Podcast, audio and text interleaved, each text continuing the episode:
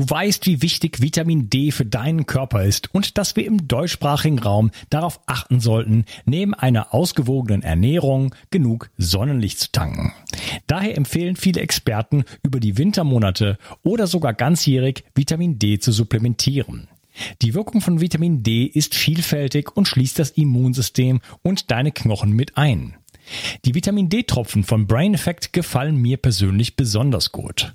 Als Träger wird MCT-Öl benutzt, was die Bioverfügbarkeit von Vitamin D deutlich erhöht. Die Tropfen enthalten auch Vitamin K2, was wichtig ist für den Erhalt der Knochen. Und Vegetarier haben hier die Möglichkeit, sich gleich mit dem wertvollen Vitamin K2 zu versorgen, das bei einer pflanzenbasierten Ernährung manchmal auf der Strecke bleibt. Die Darreichungsform als Tropfen finde ich persönlich ideal. Jeder Tropfen enthält 1000 internationale Einheiten. So kannst du so viel Vitamin D zu dir nehmen, wie du möchtest und die Tropfen sind eine willkommene und angenehme Alternative zu Kapseln. Außerdem enthalten sie keinerlei schädliche Zusatzstoffe, sondern nur pure Vitaminpower. Das Vitamin D3-Öl findest du unter www.brain-effekt.com und mit dem Gutscheincode BIO360 bekommst du satte 20% Rabatt auf alle Einzelprodukte von Brain Effect, Merchandise-Produkte ausgenommen. Also, Versorge dich jetzt mit den flüssigen Sonnenstrahlen und tue nicht nur dir etwas Gutes, sondern unterstütze auch noch diesen Podcast und hilf mit, dass es ihn in Zukunft auch noch geben wird. Den Link findest du in der Beschreibung und in den Show Notes. Bio 360. Zurück ins Leben. Komm mit mir auf eine Reise. Eine Reise zu mehr Energie und fantastischer Gesundheit. Ich möchte dir das Wissen und den Mut vermitteln, den ich gebraucht hätte, als ich ganz unten war. Dabei will ich dir helfen, wieder richtig in deine Energie zu kommen. Zurück ins Leben. Hallo ihr Lieben und herzlich willkommen zu Bio 360. Das ist Teil 2 von meinem Interview mit Florian Schilling. Hallo Florian. Hallo Unkas, grüße dich. Danke nochmal für deine großartige Arbeit hier und wir machen äh, weiter mit diesem interessanten Thema, sage ich mal ganz wertfrei, ähm, Nanopartikel.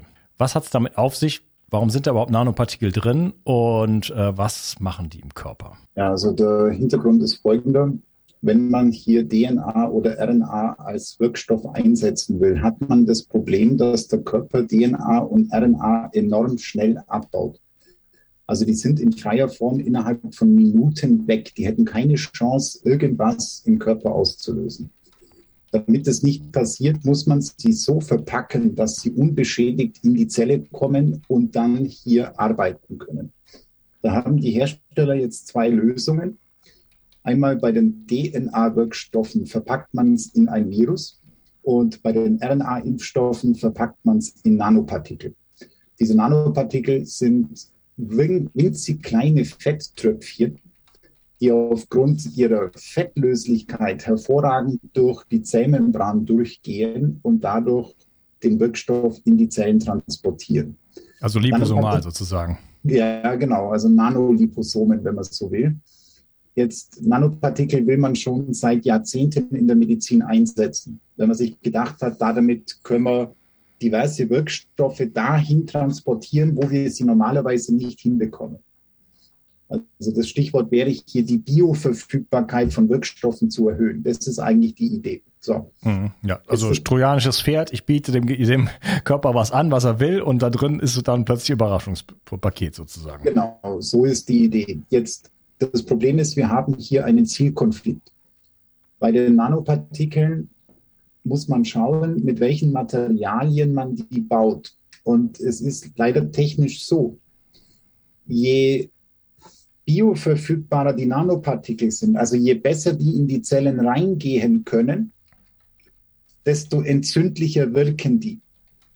Das heißt, ich kann die Nanopartikel so bauen, dass sie keine Entzündungen verursachen, dann gehen sie aber nicht dahin, wo sie hin sollen.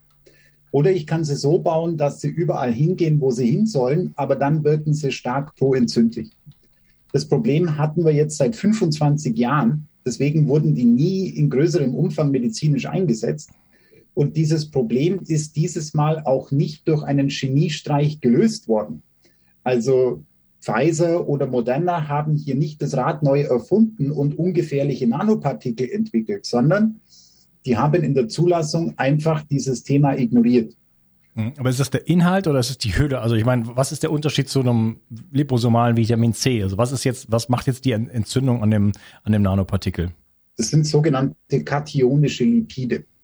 Das Problem ist hier die Nanofizierung. Ich kann das nur mit bestimmten Materialien gestalten. Also das, was wir üblicherweise als liposomale Produkte einsetzen, das läuft nicht mit diesen kationischen Lipiden.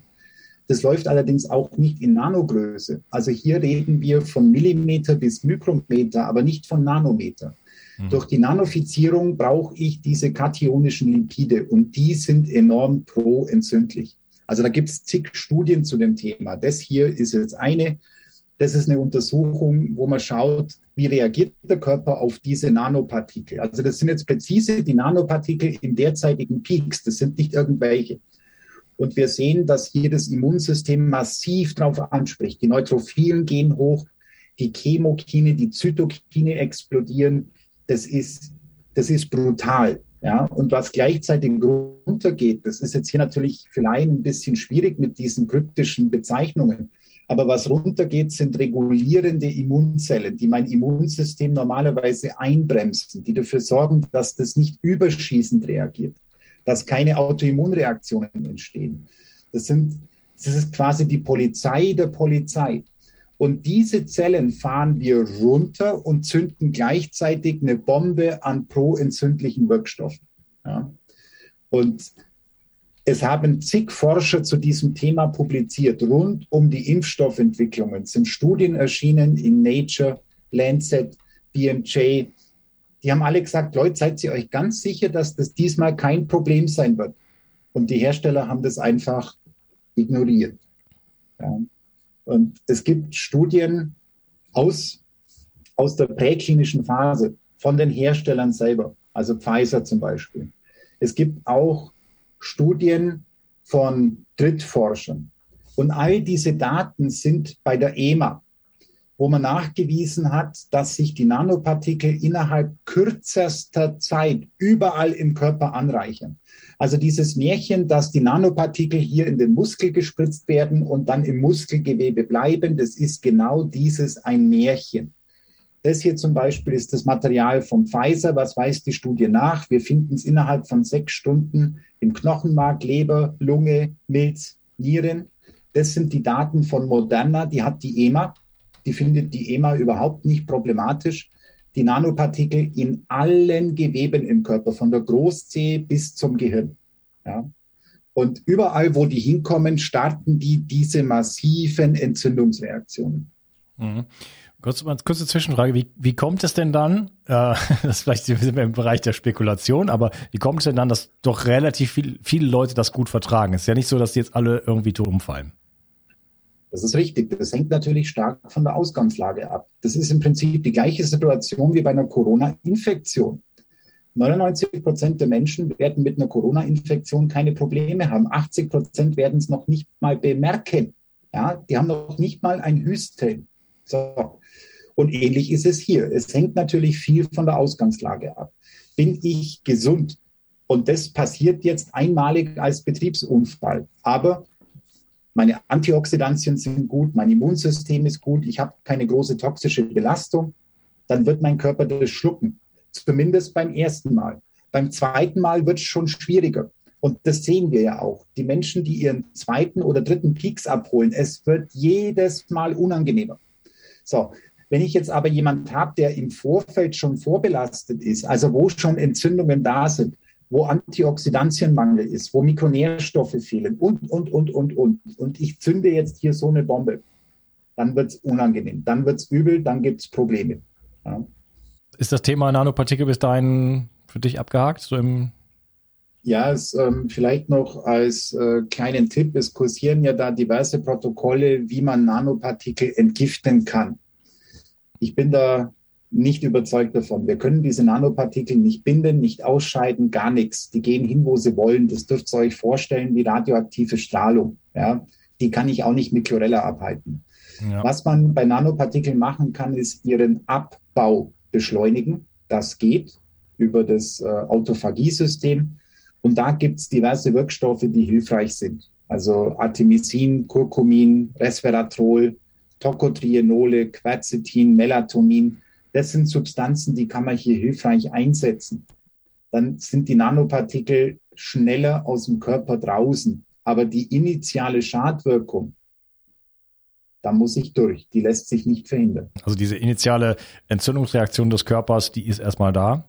Ja, da kann man sinnvollerweise im Vorfeld und im Nachgang zum Peaks starke antientzündliche Wirkstoffe einnehmen, ja, hochdosiert, um die Kollateralschäden zu minimieren. Also was sich hier definitiv anbietet, ist eine Kombination aus Polyphenolen, Melatonin und ASS, Salicylsäure, Aspirin. Ja. Diese drei Dinge würde ich Peaks-Kandidaten dringend empfehlen. Das sollten die vorher und nachher einnehmen. Mhm, okay, gut. Ja, es ist äh, auch beim Thema Zeolit ist es so, da gibt es ja auch diese Hersteller, amerikanischen Hersteller von nanoisiertem Zeolit. Ne? Das ist genauso auch eine Frage, wo ich mir stelle, wir, wir wissen ja gar nicht, wo das überall hingeht. Das geht einfach überall hin. geht das auch wieder raus? Hast du da eine Position zu? Keine definitive. Ähm, allerdings ist es so, dass das Zeolit hydrophil ist. Also es ist wasserlöslich und die Nanopartikel sind lipophil. Die sind fettlöslich. Das ist hm. keine geeignete Kombination. Und es ist sehr unwahrscheinlich, dass ich schaffe, den gesamten Organismus mit nanofiziertem Zeolit zu sättigen. Das heißt, das Zeolit wird zum Zeitpunkt XY nicht überall da sein, wo es sein müsste. Und selbst wenn es da wäre, wäre es der ungeeignete Wirkstoff, um Nanopartikel zu binden. Das wird nicht funktionieren. Nee, nee, das, ich meine das jetzt nicht zur Ausleitung. Einfach nur generell Nanofizierung. Äh, ist das sinnvoll, Dinge zu nanofizieren, wie zum Beispiel das beim Zeolit gemacht wird? Das ist eine ganz andere Frage. Tja, also wenn das jetzt eine Substanz ist, die mich nicht schädigt, Zeolit ist da relativ unkritisch dann kann es gut sein, dass der Nutzeffekt die potenziellen Risiken überwiegt. Also ich mhm. bin da jetzt nicht grundsätzlich gegen nanofizierte Wirkstoffe, dass wir uns da richtig verstehen. Mhm. Aber ich, ging, ich bin gegen stark pro-entzündliche nanofizierte Wirkstoffe. Da habe ich ein echtes Problem damit. ja, okay. Alles klar. Lass mal weitergehen, äh, dann zum Thema ADE. Ja. Auch das, wer sich alternativ informiert hat, das sind ja alles, das ist ja fast alles schon alter Hut auf irgendeine Art und Weise. Da haben wir, da sprechen wir schon seit seit über einem Jahr eigentlich drüber, über dieses ganze Thema. Ähm, gibt es dafür ja. Hinweise, gibt es dafür Studien, Beobachtungen? Ja, also kurz zum Hintergrund, ADE ist ein sehr spezielles Phänomen, das äh, bislang nur bei ganz bestimmten Viren und Impfstoffen beobachtet wurde. Bei den Viren läuft es auch raus auf Coronaviren leider, Dengue-Viren und HI-Viren. Ähm, die können ADE verursachen. ADE bedeutet, der Körper baut Antikörper, die den Erreger, gegen den sie sich richten, nicht neutralisieren, sondern dessen Aufnahme in unsere Zellen beschleunigen. Das sind also Antikörper, die gegen uns arbeiten. So. Es ist historisch so, dass es bislang nicht gelungen ist, einen Impfstoff gegen Coronaviren zu entwickeln, der kein ADE verursacht. Man hat das probiert bei SARS, man hat das probiert bei MERS und es hat jedes Mal nicht funktioniert. So. Mhm. Insofern. So, also bis, bis jetzt vor kurzem, meinst du, ne? Also bis jetzt diese neuen Impfstoffe rauskamen, hat das nie funktioniert. Man hat das schon im, schon versucht. Man hat ja schon so einiges versucht. Hat Dietrich Klingert auch angesprochen, was nie funktioniert hat. Äh, auch mRNA-Therapie in, in, der Krebsforschung und so weiter hat auch nie funktioniert oder zu fatalen Ergebnissen geführt. Äh, auch da hat's wieder, hat man das schon lange probiert. Das ist keine, keine neue Technologie in dem Sinne, aber es war bisher, hat es nicht funktioniert. Und jetzt plötzlich gibt es vier Hersteller, die sagen, kein Problem. Ja, es gibt deswegen kein Problem, wenn man das Problem nicht angeschaut hat. Also es ist so, dass die Impfstoffe, bei denen das gescheitert ist, SARS und MERS, die wurden ausführlich präklinisch untersucht. Das heißt, es war eine reguläre Zulassung, bei der sich die Versuche über Jahre erstreckt haben. Und dann war man in der Lage, dieses Problem zu detektieren. Bei den jetzigen Gentherapien hat man teleskopiert was ein euphemistischer Begriff ist für, man hat das weggelassen. So. Die Hersteller haben nur an einer einzigen Stelle untersucht, ob ADE eine Rolle spielen könnte, und zwar in präklinischen Tierversuchen. Die haben Folgendes gemacht. Die haben Affen mit diesem Peaks bearbeitet, haben dann die Affen mit SARS-CoV-2 infiziert und geguckt, ob hier Hinweise auf infektionsverstärkende Antikörper sind. Sprich, die Affen werden kränker als ohne den Peaks. Das Problem ist jetzt folgendes. ADE tritt mit einer zu erwartenden Häufigkeit von 1 zu 100 auf. Untersucht hat man das aber an weniger als 20 Affen. So. Und im Anschluss an diesen Affenversuch hat man das Thema ad acta gelegt. Das heißt, Phase 1, 2, 3, Postzulassungsmonitoring wurde dieses Thema nicht mehr angeschaut. Kein einziger Hersteller und keine einzige Aufsichtsbehörde hat bis jetzt aktiv mit Blutproben nach diesen ADE-Antikörpern gesucht. Im Gegenteil, das Paul-Ehrlich-Institut geht her und sagt, es gibt keine Hinweise. Natürlich kann es die nicht geben, wenn ich nicht danach suche. Ein möglicher Hinweis ist zum Beispiel, dass Menschen mit Peaks sich doppelt so häufig mit Corona infizieren. Das ist ein astreiner Hinweis auf ADE. Eigentlich müssten alle Geimpften, die im Krankenhaus mit Corona landen, auf diese Antikörper untersucht werden. Wir haben noch nicht mal einen standardisierten Labortest dafür. Das heißt, wir können es im Moment gar nicht nachweisen oder ausschließen. Und auf der Basis gehen wir her und sagen, es gibt keine Hinweise. Okay, also ich fasse das mal zusammen. Äh, 20 Affen, äh, man braucht mindestens mal über 100, damit man einen Fall hat. Also man bräuchte, sagen wir mal, mindestens 1000, damit man mal dann 10 Fälle hat. Sonst kommt man, kommt man ja, das, das wäre ja schon eine kleine Größe. Äh, also wir haben 20 Affen genommen, haben gesagt, da war nichts. Äh, lass mal die ganze Bevölkerung jetzt damit versorgen. Und zwar äh, zwangsweise äh, bis zu den 5 bis 7, äh, 5 bis 11-Jährigen und dann Montgomery, wie gesagt, Neugeborene. Äh, super Idee, ähm, weil man einfach sich das, einfach das Thema komplett weg, wegignoriert, obwohl es jahrzehntelang immer ein Problem war. Genau. Es gab mittlerweile eine Forschungsgruppe, die haben sich dieses Thema nochmal vorgeknüpft und haben selber Tierversuche gemacht, und zwar mit 260 Tieren. Und in diesem Tierversuch wurde ADE bei 6,5 Prozent der Tiere beobachtet. Und ich wüsste nicht, warum die Quote bei Menschen niedriger sein soll. Das heißt, wir müssen davon ausgehen, dass 6 Prozent der Menschen mit Peaks hier diese ADE-Antikörper bauen. Und das ist auch was, was sich in der Praxis beobachten lässt. Es gibt hier wunderbare Studien, die zeigen, dass bei Menschen mit Peaks das Infektionsrisiko zu einem bestimmten Zeitpunkt explodiert. Also wenn man hier Menschen mit Peaks vergleicht mit Menschen, die natürliche Immunität entwickelt haben durch eine Infektion, dann haben Menschen mit Peaks grundsätzlich einen sechsmal höheren Risikofaktor für eine erneute Infektion als Menschen, die natürlich Corona hatten. sind die dann auch, sind die dann auch infektiöser? Das ist eine sehr gute Frage, die man untersuchen müsste. Es gibt Studien, die darauf hinweisen. In den USA ist das untersucht worden und da war die Virenlast bei Geimpften teilweise dramatisch höher als bei Ungeimpften. So, und was wir wissen ist, dass bei Geimpften nach vier Monaten das Infektionsrisiko auf das 27-fache ansteigt.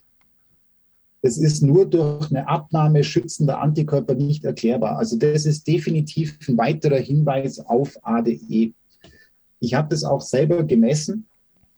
Wenn man hier bei Geimpften schaut, wie viele Antikörper haben die? Und dann ganz wichtig, wie viele davon sind neutralisiert. Das ist eine Untersuchung, die kann ich nur wärmstens empfehlen. Das hier ist jetzt ein Profil bei BioVis. Ja. Die gehen her und schauen, wie viele Antikörper hat jemand und wie viele davon sind neutralisiert. Und jetzt in dem unteren Beispiel hier, da sehen wir, dass nur vier Prozent der Antikörper, die dieser Mensch hat, neutralisierend sind. Und dann stellt sich mir die Frage, was machen denn die 96 Prozent anderen? Wenn die nicht neutralisierend ist, dann besteht hier dringender Verdacht, dass da ADE-Antikörper mit dabei sind. Ja. Also das sind genau die Messungen, die man machen müsste, die aber von offizieller Stelle nicht gemacht werden. Okay. Ähm, Ja, ich, ich nur von der reinen Beobachtung, das ist natürlich sehr, sehr subjektiv, aber ähm, spreche ich jetzt ständig mit äh, Menschen, die eine Infektionskrankheit haben? Das habe ich so noch nie erlebt. Also egal, mit wem ich jetzt spreche, ich bin krank, ich habe ich hab C, was auch immer, ich bin, bin raus, zwei Wochen lang. Ähm, also jetzt tatsächlich, Gott kommt das für mich so in den Wahrnehmungsbereich, dass ich ständig mit Leuten zu tun habe, die irgendwo, irgendwo krank sind. Und ähm, ja, ähm, das würde sich natürlich decken mit solchen Zahlen, die du da jetzt präsentierst. Und wenn dann die, die, ähm, die Infektiosität dann auch noch steigt, ne, das, dann äh, sind natürlich mehr Leute plötzlich betroffen, als das der vorher der Fall war. Ja. Also gerade auch die 2G-Regelung hier, die tut natürlich ihr Übriges. Also wir stecken hier potenzielle Superspreader ganz bewusst auf einen Haufen und wundern uns dann, dass die Zahlen nicht zu unseren Gunsten ähm, sich entwickeln. Ja, das ist schon verblüffend. Mhm. Also wenn man auch Länder anschaut, die eine nahezu hundertprozentige Impfquote haben, also hier in Europa kann man sich zum Beispiel Gibraltar anschauen, Gibraltar. das finde ich faszinierend. Ja. Die haben annähernd 100% Impfquote und eine höhere Inzidenz als Deutschland. Wir können auch zum Impfweltmeister Israel schauen. Die gehen jetzt dann äh, in die vierte beziehungsweise bereits fünfte Boosterung. Ja. Ähm, die haben dramatisch schlechtere Zahlen als vor Beginn der Peaks-Kampagne. Ja, wie kann das sein? Ja. Ob das äh, politisch gewünscht ist, lasse ich mal dahingestellt, äh, um das Ganze so zu framen, dass jetzt halt einfach die Pandemie mit neuen Varianten Omikron und so weiter, sehr geiler Name übrigens, äh, Respekt da für die, für die Marketingabteilung, ähm, dass da einfach das jetzt so geframed wird, dass es jetzt einfach, einfach schlimmer wird und dass, dass die Notwendigkeit für den Peaks halt einfach noch größer macht, oder? Ja, also Omikron ist auch so ein Witz. Wenn man hier nach Südafrika schaut ähm, und da mal mit den Leuten spricht, gibt da faszinierende Interviews. Die Südafrikaner gehen her und sagen, was wollt ihr denn? Omikron ist doch ein Glücksfall. Seit wir Omikron haben, ist im Krankenhaus weniger los. Die Südafrikaner bestätigen, dass Omikron zwar ansteckender ist, aber wesentlich weniger pathogen. Das heißt, Omikron ist deutlich harmloser als Delta. Omikron ist im Prinzip das Beste, was uns passieren konnte. Jetzt wegen Omikron hier Panik zu schieben, das ist so weit weg von der Realität, das ist unglaublich. Ja, das ist ja generell so bei den Viren, wenn man an das ganze Virus die ganze Virustheorie so glaubt, in dem Sinne, äh, dass die eigentlich, wenn sie denn mutieren, eigentlich immer zwar infektiöser, aber harmloser werden. Denn die wollen den Wirt ja nicht umbringen. Das ist ja gar nicht das Ziel, das wäre ja völlig sinnlos. Ja, äh, das heißt, die äh, modifizieren sozusagen, das ist jetzt sehr laienhaft ausgedrückt, aber äh, sie modifizieren sozusagen ihre Strategie, passen sich besser an und werden dadurch effektiver ja, und kommen besser an den Wirt ran, ohne äh, so, sozusagen aufzufallen und attackiert zu werden und so weiter und sind dadurch dann einfach harmloser. Ja, also es ist grundsätzlich evolutionsbiologisch genau dieser Ablauf. Ein Virus hat immer zwei Möglichkeiten. Er kann pathogener werden, also krankmachender, oder er kann weniger krankmachend und dafür ansteckender werden. Das sind die zwei großen Richtungen, wie sich ein Virus entwickeln kann. Es gibt immer mal einen Betriebsunfall, dass ein Virus sagt, ich werde pathogener. Das hatten wir zum Beispiel bei der spanischen Grippe nach dem Ersten Weltkrieg. Es ist aber für das Virus letztendlich kein Vorteil, weil er seine potenziellen Wirte alle eliminiert. Und so lief es dann auch. Die spanische Grippe kam nicht wieder. Ja. Also das war ein Virus, der hat sich nicht durchgesetzt, weil er zu pathogen war. Und genau das beobachten wir jetzt auch, wenn wir anschauen, die Alpha-Variante war schon gnädiger als die Wuhan-Variante, Delta war gnädiger als Alpha und Omikron ist harmloser als Delta. Nur bei uns, der Paniklevel schiebt sich jedes Mal nach oben.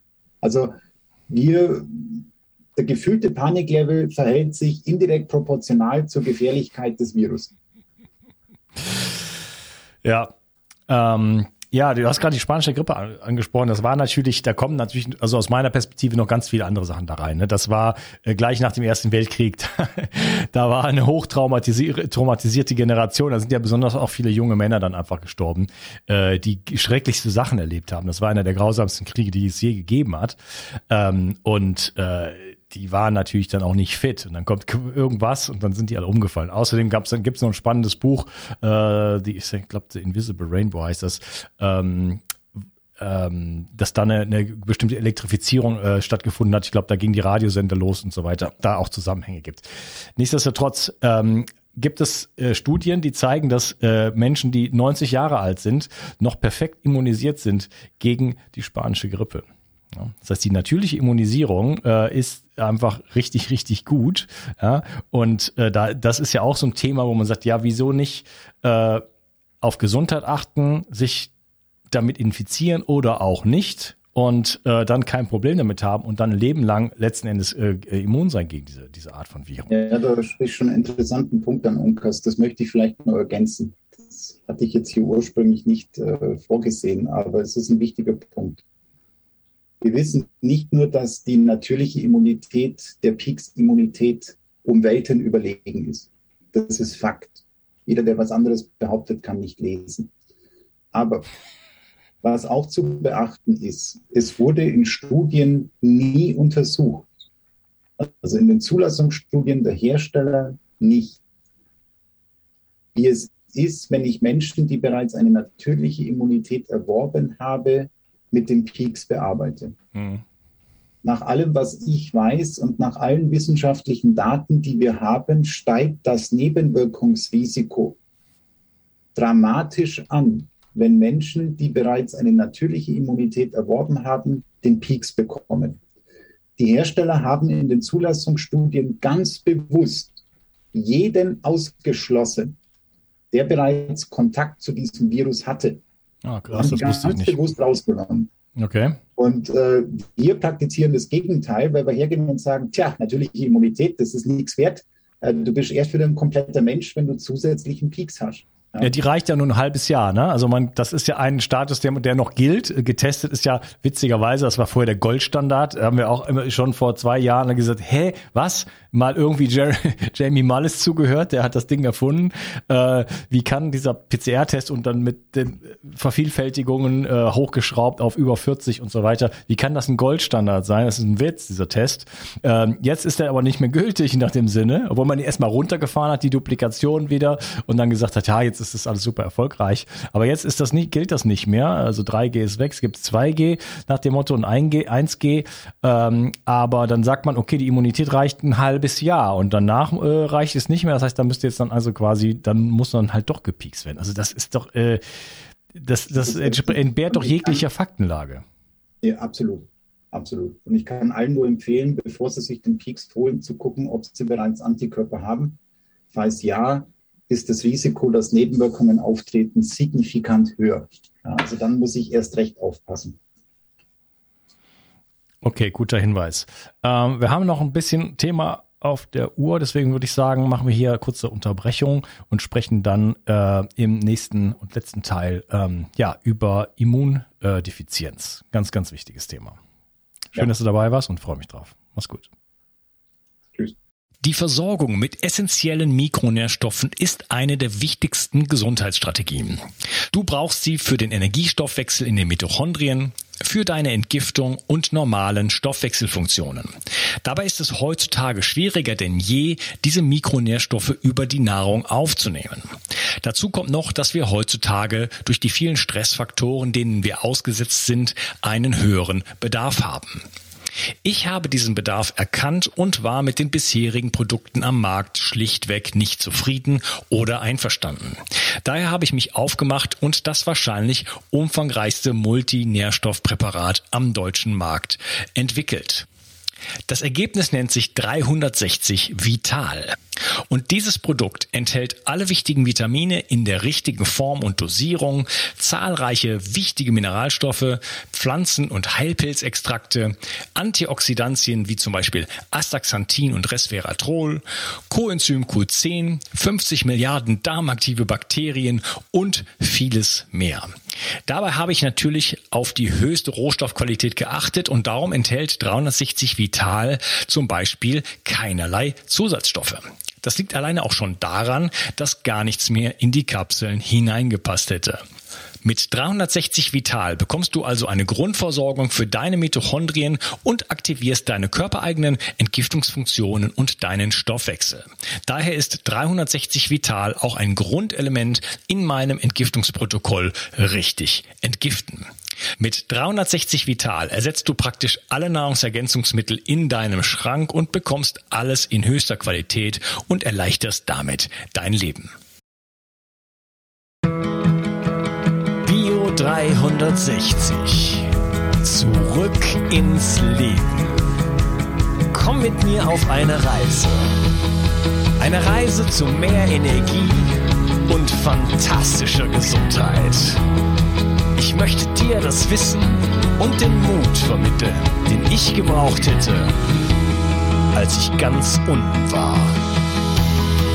Dabei will ich dir helfen, wieder richtig in deine Energie zu kommen. Zurück ins Leben.